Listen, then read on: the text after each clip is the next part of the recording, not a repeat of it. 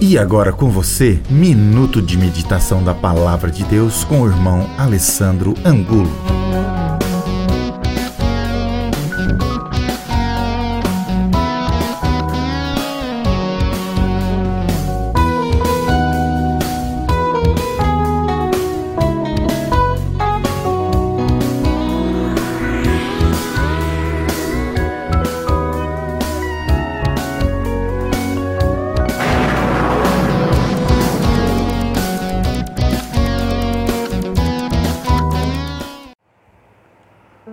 Olá pessoal, graça e paz. Hoje começando mais um devocional bíblico. Hoje é segunda-feira, 31 de agosto de 2020 e nós hoje iremos meditar num tema, literalmente um paraíso. Abra sua Bíblia no Evangelho de João, capítulo 14, dos versos do 1 e 2, que diz assim: Não se perturbe o coração de vocês. Creio em Deus, creio também em mim. Na casa de meu pai há muitos aposentos.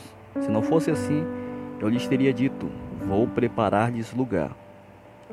O escritor Isaac Asimov disse: Não acredito em vida após a morte.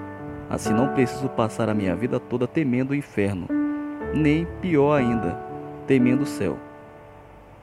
Porque pior que as torturas do inferno, penso ser o tédio do céu.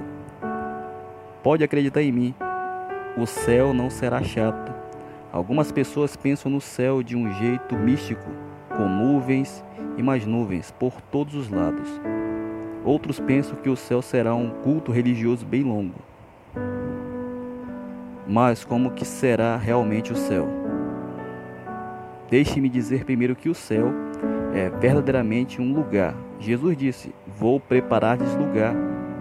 Um lugar isto mesmo, importante, importante que tenhamos isto em mente. O céu é um lugar real para pessoas reais fazerem coisas reais. Precisamos pensar dessa forma. O céu também é descrito como um paraíso.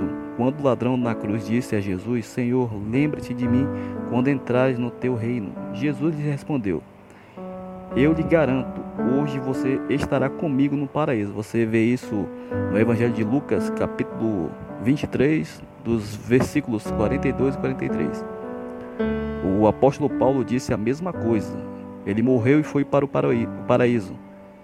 Esta é uma palavra interessante, porque na linguagem original é uma palavra que descreve um jardim murado, como teria o rei da Pérsia. Pense em uma residência palacial deslumbrante, com um jardim caprichoso e minuciosamente projetado, de dimensões gigantescas, com todos os tipos de frutas e flores. Esta é a palavra que Paulo usou para descrever o céu depois que Deus lhe trouxe de volta. Paulo estava pensando na melhor coisa que conseguia imaginar, dizendo que era como um paraíso. Isto não quer dizer que as coisas não possam ser bonitas neste planeta.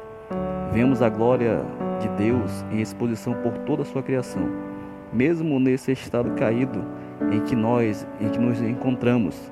Mas o céu é um paraíso, como está escrito: olho nenhum viu, ouvido nenhum ouviu, mente nenhuma imaginou o que Deus preparou para aqueles que o amam. Que Deus assim abençoe a todos de forma rica e abundante. Numa próxima oportunidade, nós estaremos aqui para gravar mais um devocional da palavra de Deus.